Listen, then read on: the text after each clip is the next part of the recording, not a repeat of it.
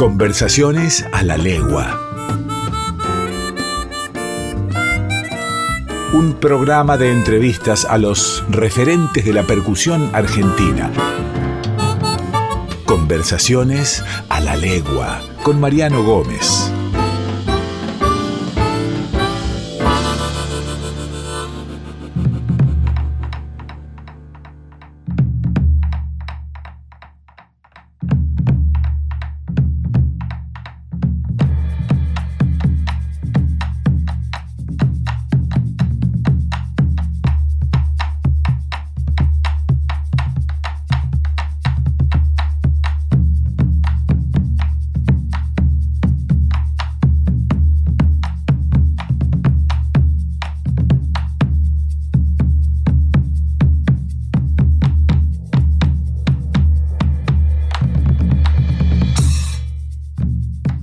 Bienvenidos y bienvenidas a Conversaciones a la Legua, un lugar donde la música vibra. Mi nombre es Mariano Gómez y junto a ustedes seguimos conociendo y repasando a los principales exponentes de la percusión argentina.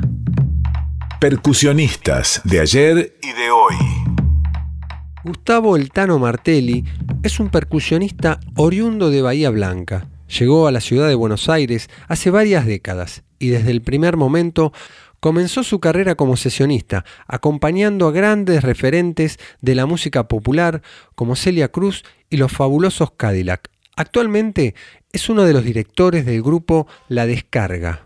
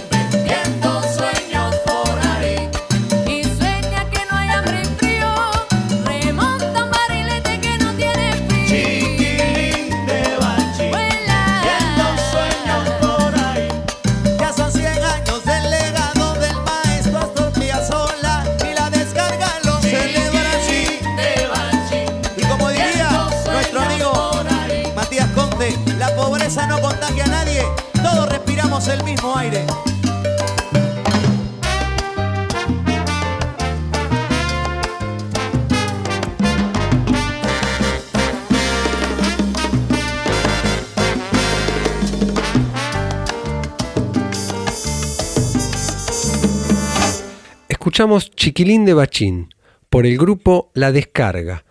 En el bongo, Gustavo Eltano Martelli.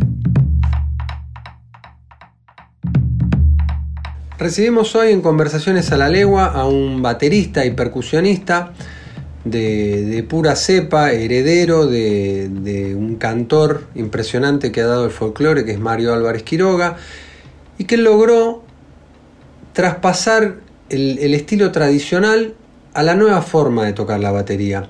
Tuvo el, desempeño y el, momento histórico en donde la batería ya no comenzó a ser un instrumento nuevo, sino que un instrumento estable en la formación y él supo encontrar ese gustito tradicional, pero en el color de la batería. ¿Cómo estás, Alejo? ¿Bien? Mariano, ¿cómo estás? Bueno, gracias, gracias por la invitación. Este, y bueno, también por, por tus palabras. Eh, así que bueno, un gustazo estar acá con vos. Alejo, vos, bueno, ya tenés muchos años en, el oficio, venís hace muchos años trabajando profesionalmente. ¿Recordás cómo fue ese primer encuentro con la percusión, con el tambor? Si fue a través de la familia, si fue a través de ir a ver música en vivo, ¿cómo, cómo fue esa primera impresión? Sí, mira, podría decirte, eh, me acuerdo de, de dos momentos cruciales para mí. Este, en lo que respecta, eh, bueno, el, primero en realidad, más que recordarlo, lo tengo como asumido como algo muy natural, que es este, la llegada de un bombo legüero a mis manos, que habré tenido, no sé, 6, 7 años, el primer bombo legüero que eh, eh, lo vi como casi como un juguete, se podría decir, desde, la mirada de, un niño a esa edad. Y así fue, digamos, y, también así fue como, bueno, en este caso mi viejo, que es el músico, este, si bien toda la familia tiene que ver con, la música, mi viejo es el, que me inicia. Eh, también me lo dio desde ese lado, como para que juegue, para que lo tenga, en el mejor de los sentidos. Y así arranqué, como este, nada, en las guitarreadas, eh, en mi casa, con él, con sus amigos, con un montón de músicos que siempre, siempre fueron. Y, lo que empezó como un juego, después se fue, eh, digamos, profesionalizando, entre comillas, este, con el correr del tiempo. Ese fue mi primer acercamiento al bombo legüero. Este, y podría decirse que no sé, a los 10, 11 años ya tocaba el bombo y lo acompañaba a mi papá en las guitarreadas. Este, ya, pero siempre desde ese lugar, desde el lado del juego, digamos, nunca mi viejo me, me, lo dio y como que bueno, acá está, vos fijate qué hacer con esto. Y el segundo, eh, ya de un lado más este, baterístico, ahí que digamos que, y lo recuerdo, increíble porque lo recuerdo, este, lo tengo muy presente, yo tenía 15 años, este, ya había comenzado a andar con mi viejo a tocar, tocaba el bombo todavía en ese momento, nada más, este, por ahí ponía un platillo, estaba como experimentando y, bueno, metiéndome en el mundo de la música, pero ya lo acompañaba mi viejo, este, a pesar de que por ahí tenía otros percusionistas, en algunos lugares tocaba yo, eh, y recuerdo así patente eh, fuimos a un festival en Córdoba, un festival en Dianfunes, eh, tocaba Horacio Vanegas y en ese momento tenía una banda así increíble eh, y entre ellos estaba Pichi Pereira, baterista cordobés. y bueno, Pichi en ese momento tenía una batería, una Premier este, con Splash, Crash, este, un China, en el costado hacia su, a su derecha tenía un bombo legüero este, Sacha, viste, Sachas. Y bueno, cuando vi eso es como que me quedé. Yo, si bien tenía en claro que querías tocar el bombo, tenía bien en claro que quería ser músico, pero no. y el bombo estaba metiéndose en mí, la percusión, pero no era algo como. Es más, en ese momento hasta quería tocar el bajo también. Y bueno, recuerdo así patente del, show de Horacio, me voy atrás del escenario y me pongo así a mirar a Pichi desde abajo, al, baterista, y ahí fue como, y te, te juro que me acuerdo de ese momento y recuerdo que ese momento fue salir con la cabeza explotada de, ver, de verlo tocar. Un gran, gran baterista, un gran referente para, los que hacemos folclore, eh, Pichi. Y, bueno, salí con esa sensación de, decir, esto es lo que yo quiero, esto es lo, esto es lo que quiero para mi vida. Este, y al mismo tiempo también con una sensación, ¿cómo hago para tocar todo esto? así que bueno, recuerdo esas dos, esas dos cosas, así como muy claras.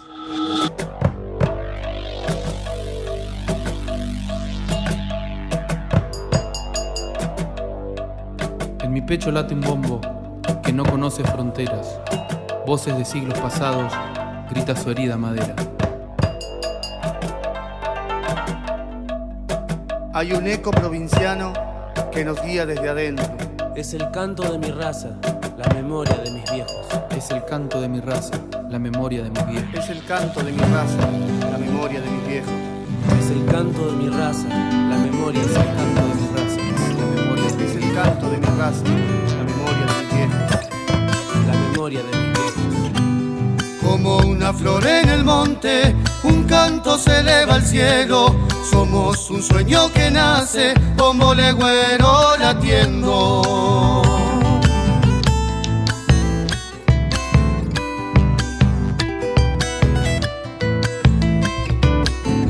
Nuestra piel color cemento suelta coplas con dolor. Nuestra sangre color barro va buscando un nuevo sol.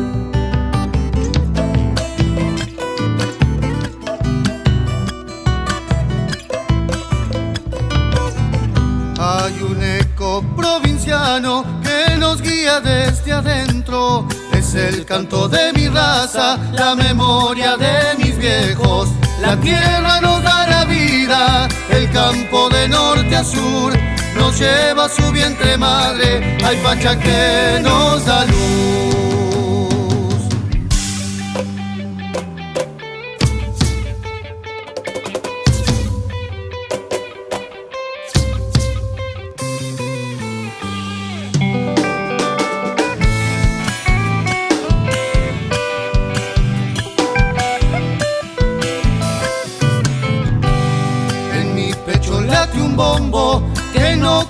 Conoce fronteras. Voces de siglos pasados, quita su herida madera.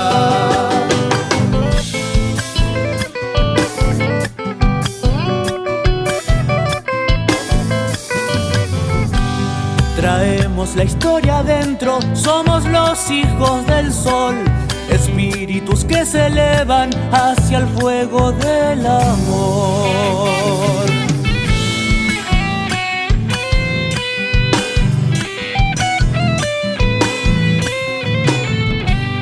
Cantando versos del tiempo vivimos la ardiente noche.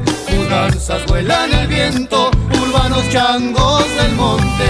La tierra nos da la vida, el campo de norte a sur nos lleva a su vientre madre. Hay pacha que nos da luz. Escuchamos El canto de mi raza por el grupo Tulma. Alejo, una vez de ya sucedido este encuentro que nos marca, generalmente no es algo intrascendente, solemos recordar el primer encuentro con el instrumento, es como un amor a primera vista. Eh, ¿Cómo fue la etapa de formación? Porque bueno, uno primero empieza a explorar, en tu caso, inclusive en, arriba de un, de un escenario, ya a modo semiprofesional, pero bueno, eh, conjuntamente nos vamos formando para poder eh, hacer nuestro trabajo. ¿Cómo, ¿Cómo fue esa etapa de formación? Y mira, fue un poco, eh, digamos que tuvo sus pros y sus contras. Hoy a, la lejanía lo veo y, trato de, bueno, de analizar toda esa, esa cuestión.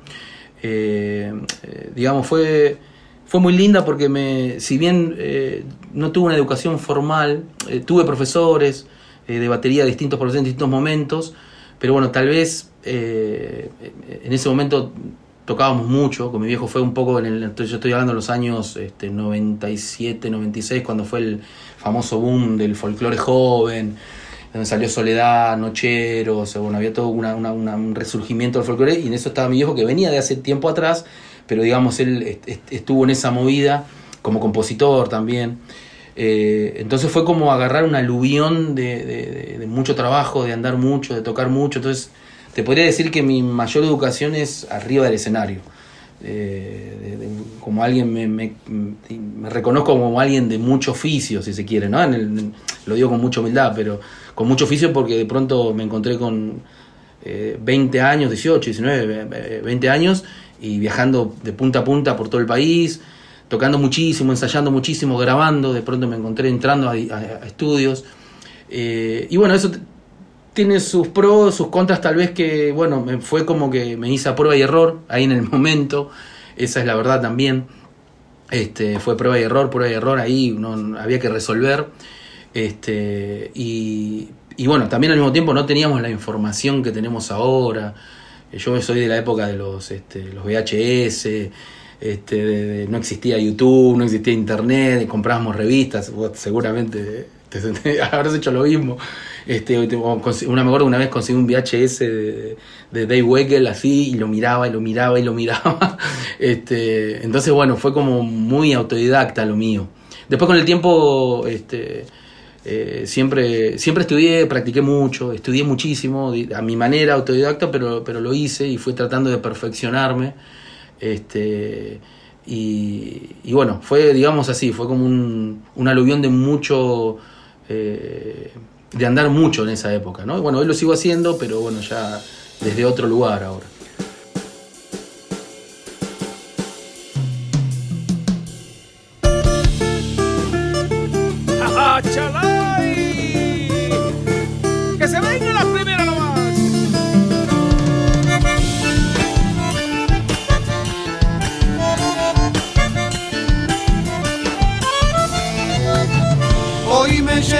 Los caminos, va creciendo la ilusión, como una nube en el cielo, viajará mi corazón.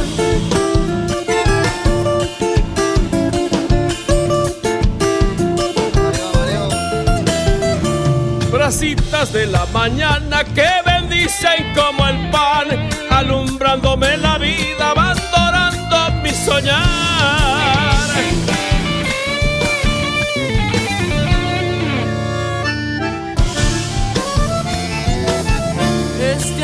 Que se repite. No es andar y nada más. Los amigos son las huellas que en mi pecho quedarán. Y así voy por esta vida, ya no pido mucho más. Sencillo nomás mi canto, como la miel del panal.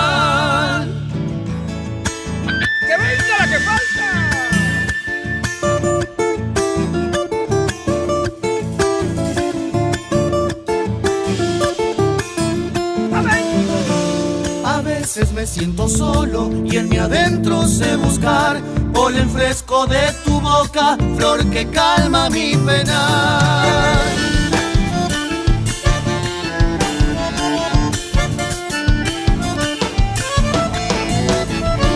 Colores que trae la luna, el sol se los llevará, así como los recuerdos día a día volverán.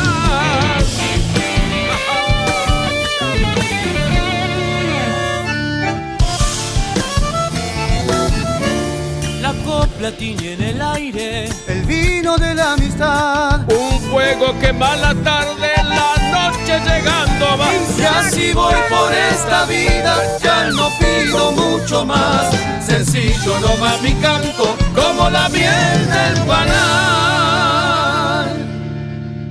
Escuchamos Coplitas para el Camino por el grupo Tulma. ¿Cómo es la formación autodidacta? Porque viste que eh, nunca se aclara mucho del todo. Eh, cuando uno va a una institución, de una formación más formal, dice, bueno, anda a tu casa y estudialo. ¿Cómo, ¿Cómo lo estudia? Uno no sabe. Tiene que empezar a aprender a estudiar. Y cuando se dice músico autodidacta, nunca está bien aclarado los distintos recorridos, ¿no? Porque uno puede, por ejemplo, desgrabar, uno puede copiar, imitar y tocar arriba de discos, uno puede tomar referentes, tomar distintas referencias sin pasarlo a papel, simplemente auditivamente empezar a, recrearlo en el instrumento de uno. ¿Cómo, cómo, cómo hiciste ese proceso autodidacta? Bueno, es tal cual lo decís vos, es, mucho de lo que decís vos, este, de, tomar ejemplos, de, copiar. Este, Lo más complicado, lo más difícil de, de- de todo esto eh, es el, el tema de la disciplina. Ahí es donde, bueno, a veces eso eh, se pone un poco eh, escabroso, digamos, de cuestión, porque a veces cuando uno, entiendo que cuando uno va a una escuela, cuando tiene un profesor, hay una guía ahí que te va indicando y que te va eh, poniendo eh, este, límites, ¿no? En el buen sentido de la palabra. Eh, como te decía, yo al, ser un, al hacerme hacer, hacer un músico de oficio, eh, tuve como varias etapas. Tuve etapas donde en- encontré la motivación, encontré el camino claro de yo ponerme eh, la disciplina decir, no, bueno, me, voy a levantar y me voy a poner a estudiar, a mi manera, pero a estudiar. Y por ejemplo, estudiar era eso. Este, eh, agarrar algún ejercicio, preguntarle a un amigo, ah, ¿cómo es más o menos? Ah, listo, por acá, bueno, paradídeles, eh, los, por ahí los libros más, este, eh, los, los más fáciles donde uno se inicia. Eh, esa fue mi, manera de estudiar, digamos, ¿no? Este, rudimentos de tambor, este, y tocar mucho, tocar mucho, tocar mucho arriba de, de discos. En mi caso, al principio tocaba muchísimo arriba de discos.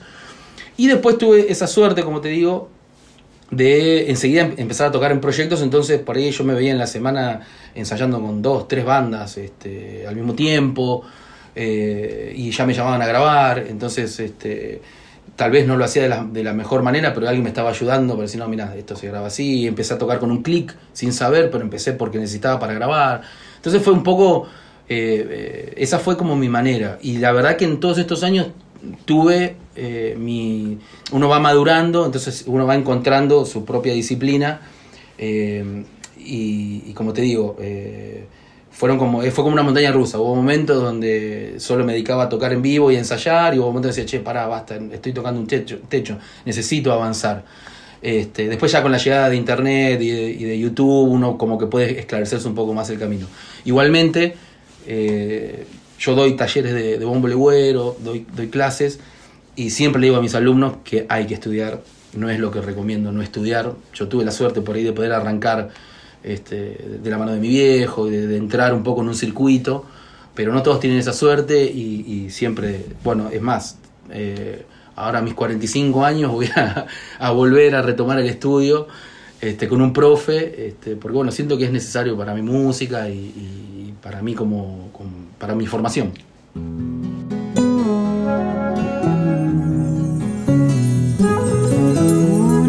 De tus besos voy buscando en carnaval.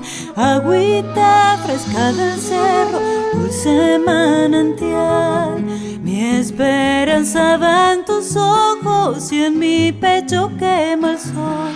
Tu sonrisa es el destino de mi corazón.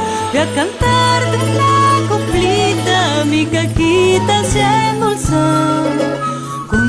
De arcilla sueña el carnaval. Laira, lara,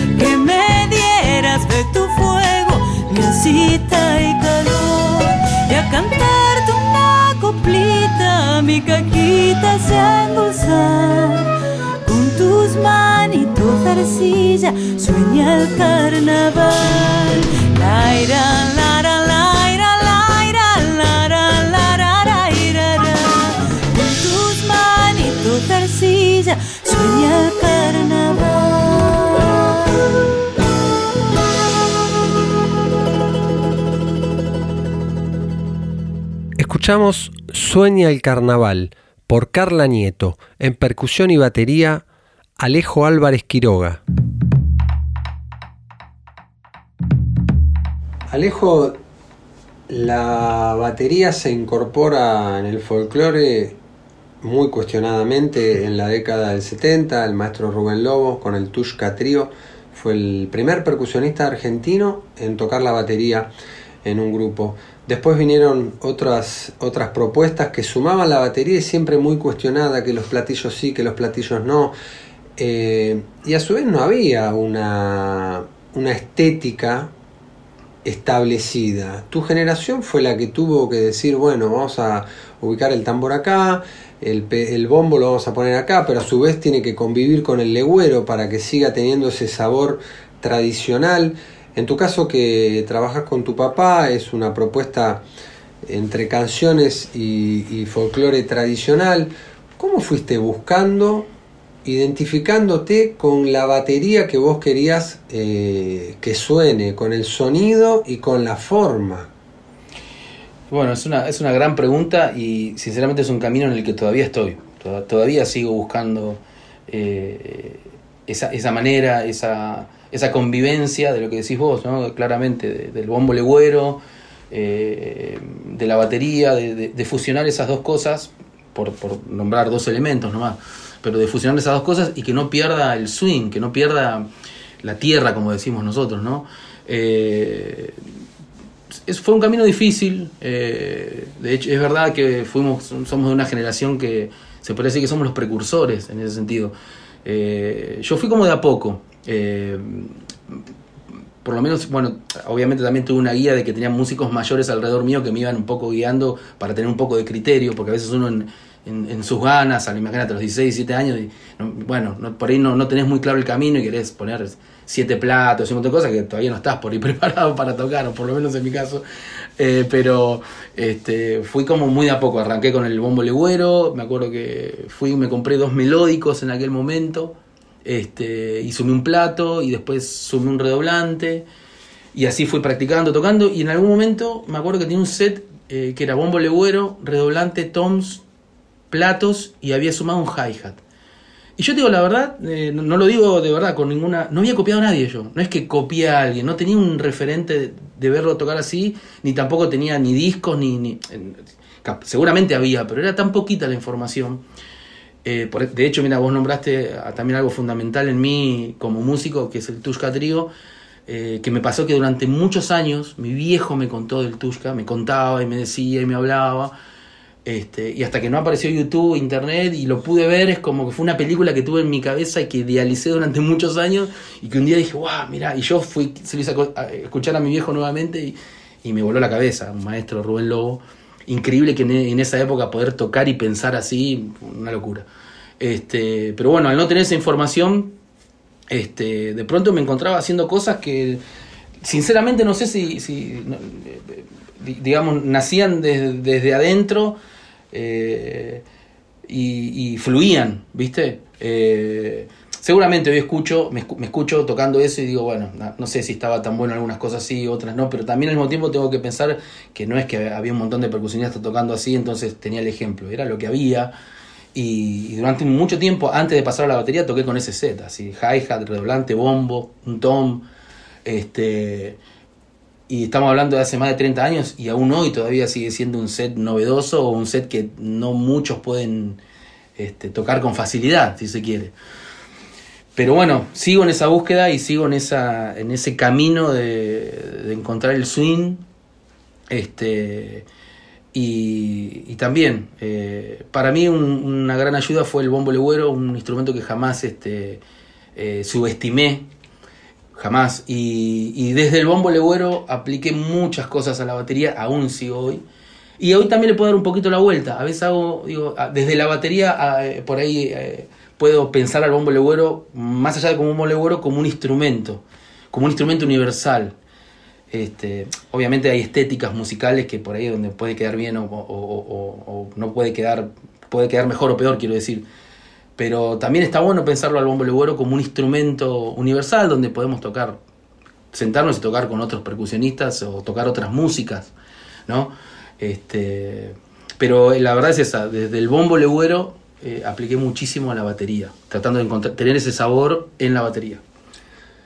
Coincido totalmente con vos que el conocer el bombo legüero, que está tan asociado a la danza, nos aporta los ritmos eh, originales de, que se tocan en el folclore.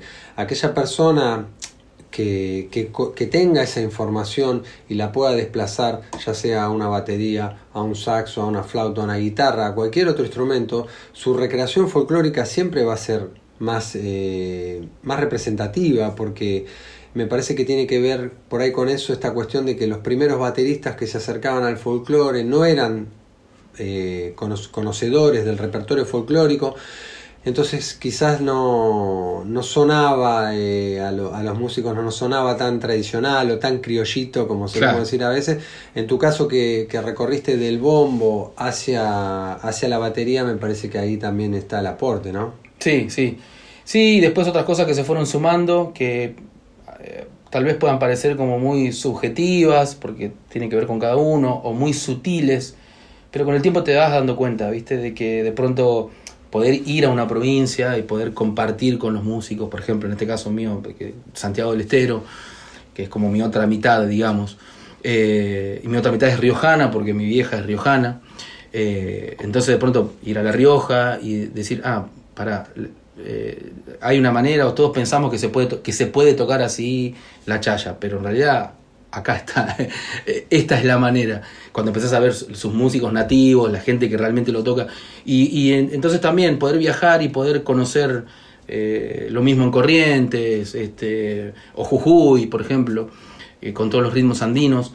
eh, po- poder palpar eso de, de tan cerca también te ayuda un montón a encontrar ese swing, ¿no? Este, porque eh, a veces, eh, sobre todo con esta cuestión nuestra, ¿no? Que, lo nuestro no va a estar so- solamente en los libros, nuestra música eh, necesariamente tenemos que hacer un recorrido, tratar de acercarnos lo más posible este, a, estos lugares y a su gente para poder entender, eh, ni hablar también la danza, ¿no? Cuando, cuando los ves bailar, eso te ayuda un montón.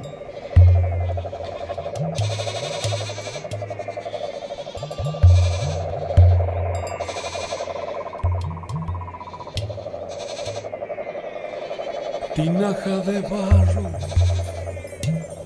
de entraña cocida, que bajo el alero del rancho respiras, los vientos agrestes de la tierra mía, igual que esas guaguas morenas fresquitas con el vientre lleno de locro y humita, tinaja de barro con agua repleta, amor y deseo en las fuertes siestas por tener el beso de tu boca fresca. ¿Cómo te rondamos?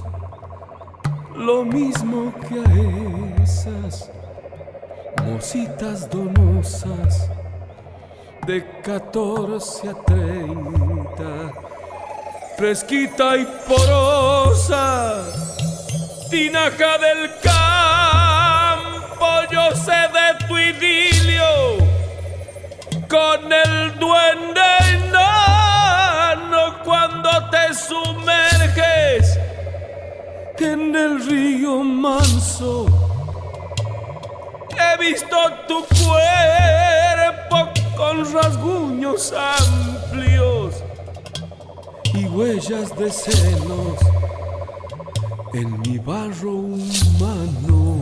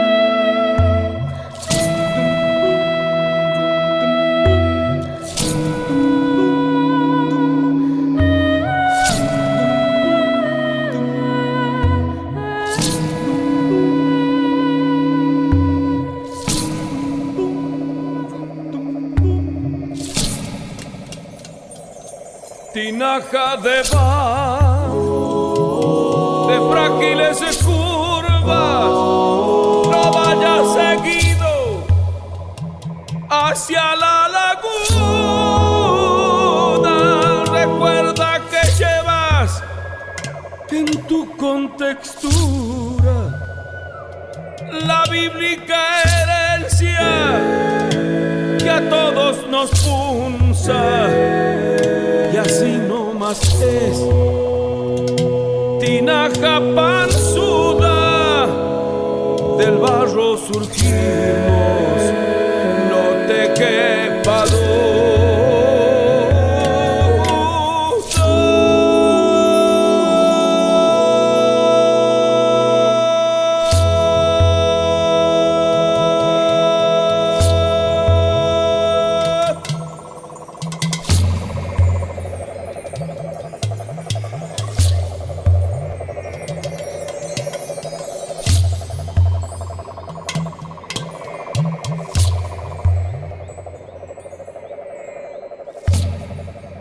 Escuchamos Tinaja de Barro por Mario Álvarez Quiroga. Alejo, los folclores eh, recrean las tradiciones de, los pueblos, de los países, de las ciudades.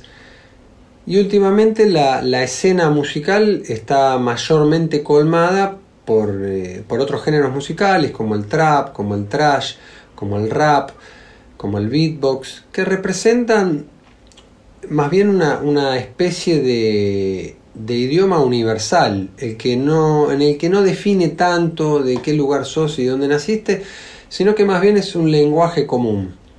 Teniendo en cuenta esta realidad musical inevitable, eh, más allá de los gustos, ¿hacia dónde crees que va el folclore argentino? Mirá, es, de, de, verdad es una pregunta que me hago este, bastante. Es con la, una, situación con la que convivo a diario. Eh, de hecho, bueno, voy a ser un poco autorreferencial en cuanto a que me pasó a mí que hasta hace eh, un tiempo eh, tuve un trío, este, bueno, con el que recorrimos 12 años de, de, bueno, pudimos grabar discos, andar mucho. Y a mí me pasaba eso. Yo mismo me preguntaba porque de pronto tenía toda esa tradición adentro, toda esa música adentro, folclórica, pero al mismo tiempo yo había nacido acá en Buenos Aires, o sea, yo soy nacido y criado acá en Buenos Aires. Y si bien tengo una gran representatividad, amo mis raíces y de hecho, bueno, es la música que toco, eh, no reniego de esta ciudad, no soy de los, de los que reniegan o de los que añoran algo. Entonces me pasaba que, y bueno, y con los chicos que compartíamos el trío, eh, era lo mismo, eran chicos que habían nacido acá, con una fuerte raíz folclórica, pero los tres nacidos acá. Entonces, eh, en, en, ya me pasaba que en mi proyecto eh, tenía esas, esas cuestiones de que digo, bueno, no, no, no, puedo ser, tengo que ser fiel a lo que nos nace a nosotros. No quiero forzar una cuestión folclórica este, solamente por, por, por, herencia. Entonces, de pronto caímos en, en, algo, si se quiere, híbrido, porque teníamos este, colores este, folclóricos, pero con una fuerte raíz urbana en, las letras. Yo componía las letras, por ejemplo, en el, trío. Y, y, mis letras tenían que ver mucho más con, con, una cuestión urbana y de lo que había vivido yo o de las cosas que podía percibir, o a veces en los viajes, pero la verdad es que no, no tenía esa, esa cuestión tradicional del folclore, si se quiere. Entonces creo que eh, hay una gran lucha en eso, ¿no? Eh, incluso los chicos que hoy eh, viven en las provincias, incluso los chicos que son de provincia, tampoco ya sé si, si, ma- si mamaron esa cuestión paisajística, esa cuestión tradicionalista de autores a los que nosotros solemos este, referenciar. No sé, por ejemplo, caso no sé, de los Carabajal, por decir, ¿no? Un, nombre. Digo, ellos en su momento vivían cosas en las provincias que hoy mismo los chicos en Santiago del Estero. Vos hablas con un pibe de la ciudad de Santiago del Estero y, no es que no está tan alejado de un chico de la ciudad de Buenos Aires, con, salvando las obvias distancias, ¿no? Entonces, eh, creo que está en un momento de mucha transición eh, el folclore. Hay, mucha transición, eh, es un momento de un revuelto entre la cuestión urbana y entre los el pop, digamos, que se metió muchísimo, y el swing y la tierra de- de- del folclore que más, este, que más acostumbrados estamos a, a escuchar. Yo supongo que es como un ciclo, calculo que de acá a algunos años este, eh, es como una zaranda, ¿viste? Se va a mover, se va y se va a empezar como a clarificar un poco. Yo ahora veo que hay como muchos intentos, eh, algunos fallidos, algunos que están muy buenos, este, algunos, eh, algunas fusiones suenan forzadas, eh, lo tengo que decir, escucho cosas que por ahí me- a mí me resultan como forzadas y otras que están buenas, que, que fluyen, pero me parece que es eso, es como un momento, todavía en un ciclo estamos de transición este, que es de búsqueda. Y donde también la imagen juega un papel muy importante, ¿no? Sí, muchísimo, muchísimo. La imagen, la tecnología.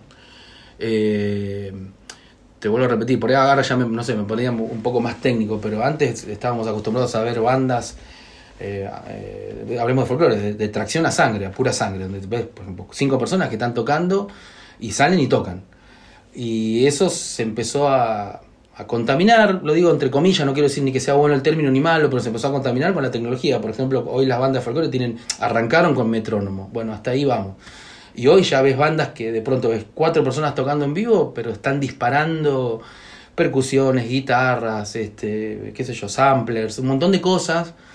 eh, que lo que estás escuchando es 30% lo que se está tocando y 70% de algo que ya viene grabado, súper procesado. Y eso tiene que ver con, con cuestiones que vienen de otras este, corrientes musicales, que no necesariamente tienen que ver con la música nuestra. Entonces ahí viene la pregunta, eh, ¿le hará bien a la música? ¿No le hará bien? Eh, ahí, ahí es donde estamos como que... Porque tampoco uno puede negarse, ¿no? Esas cosas, qué sé yo. Capaz que eh, esto que estoy diciendo yo ahora, hace tre- 40 años atrás, era la guitarra de nylon enchufada y la guitarra de nylon puesta con un micrófono. Y vos decís, no, una locura. Bueno, hoy nos damos cuenta que sí, está buenísimo que haya existido una guitarra de nylon que se pueda enchufar.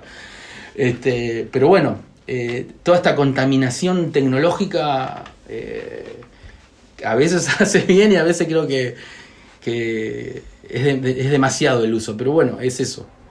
E- Es esa búsqueda todavía.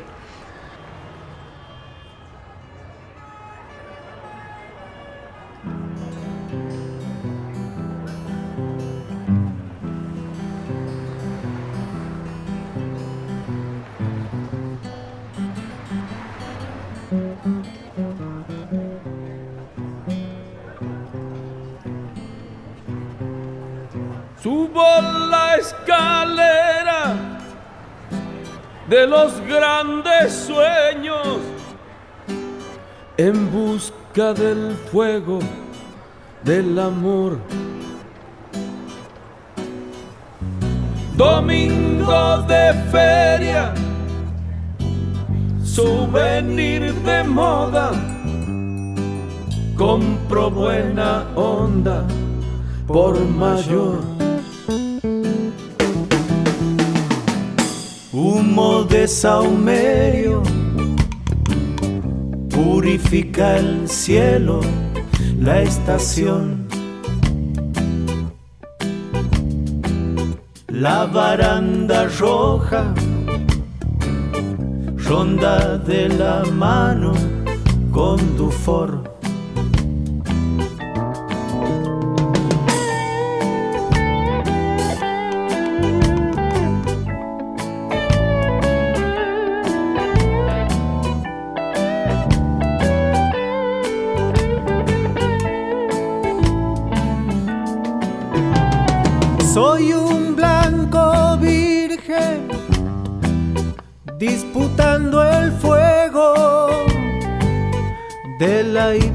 hipocresía y el dolor.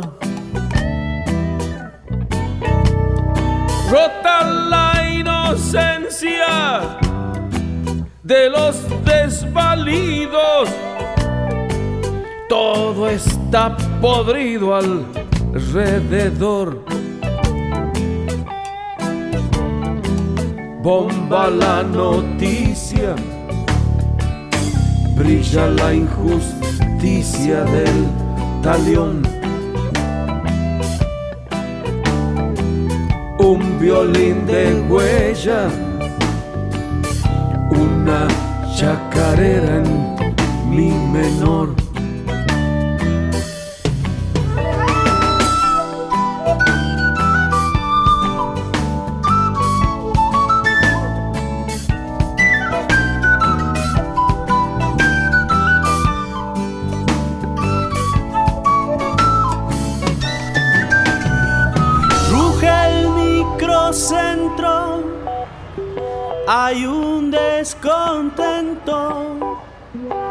La bolsa desbolsa la ilusión.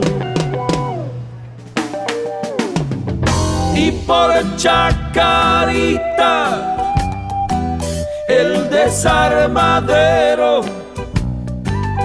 de la calle Guarnes te fumó. Marihuana floja baja desde el norte en un camión. Yo sigo puteando mi loca esperanza por los dos.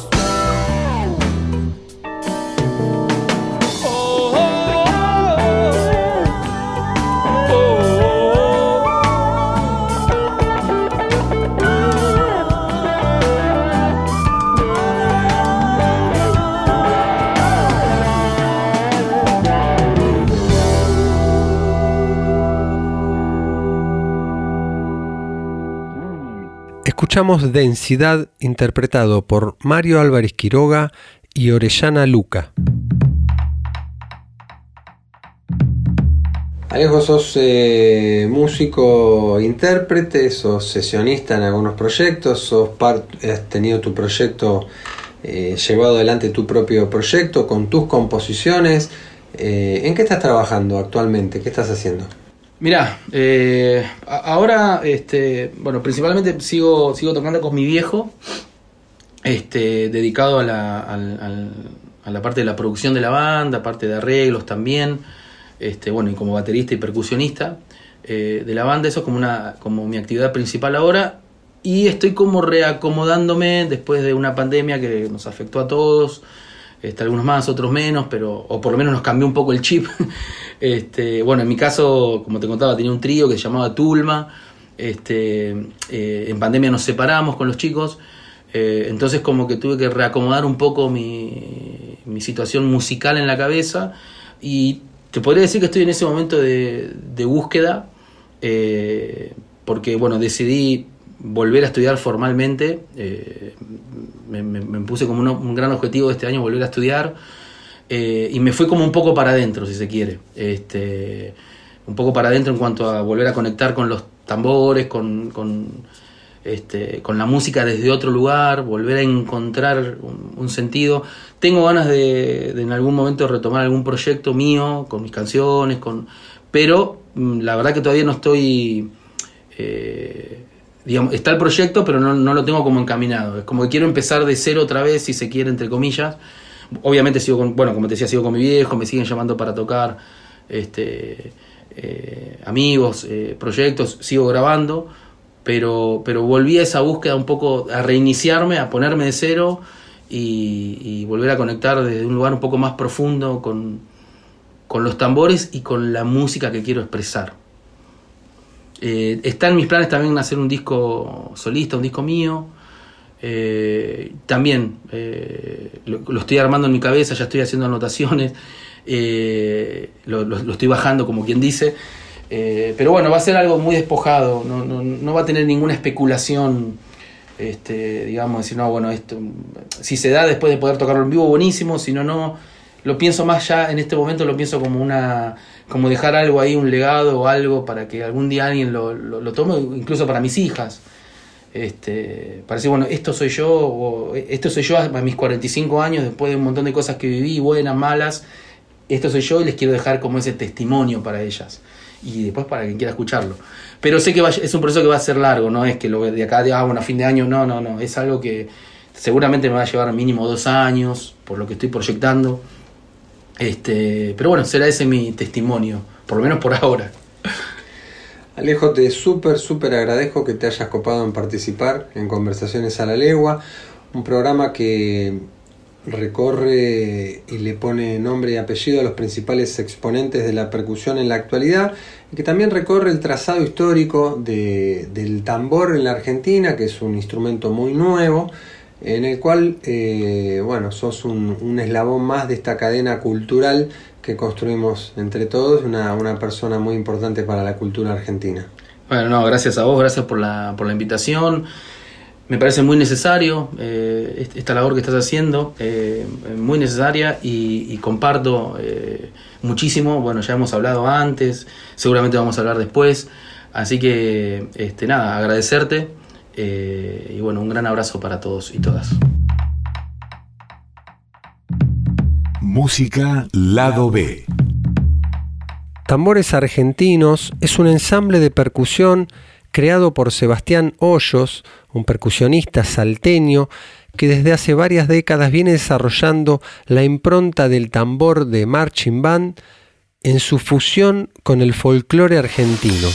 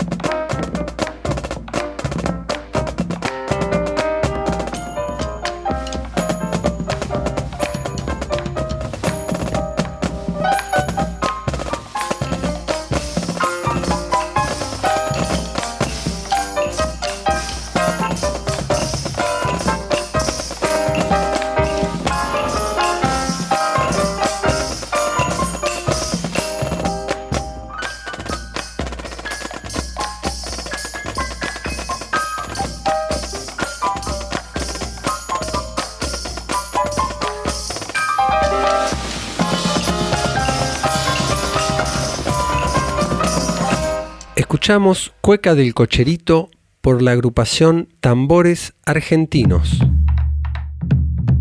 Agradecemos como siempre la compañía de todos y todas ustedes en esta ronda de tambores denominada Conversaciones a la Legua. Mi nombre es Mariano Gómez, en edición Fernando Salvatori. Un abrazo muy grande y que tengan una excelente semana.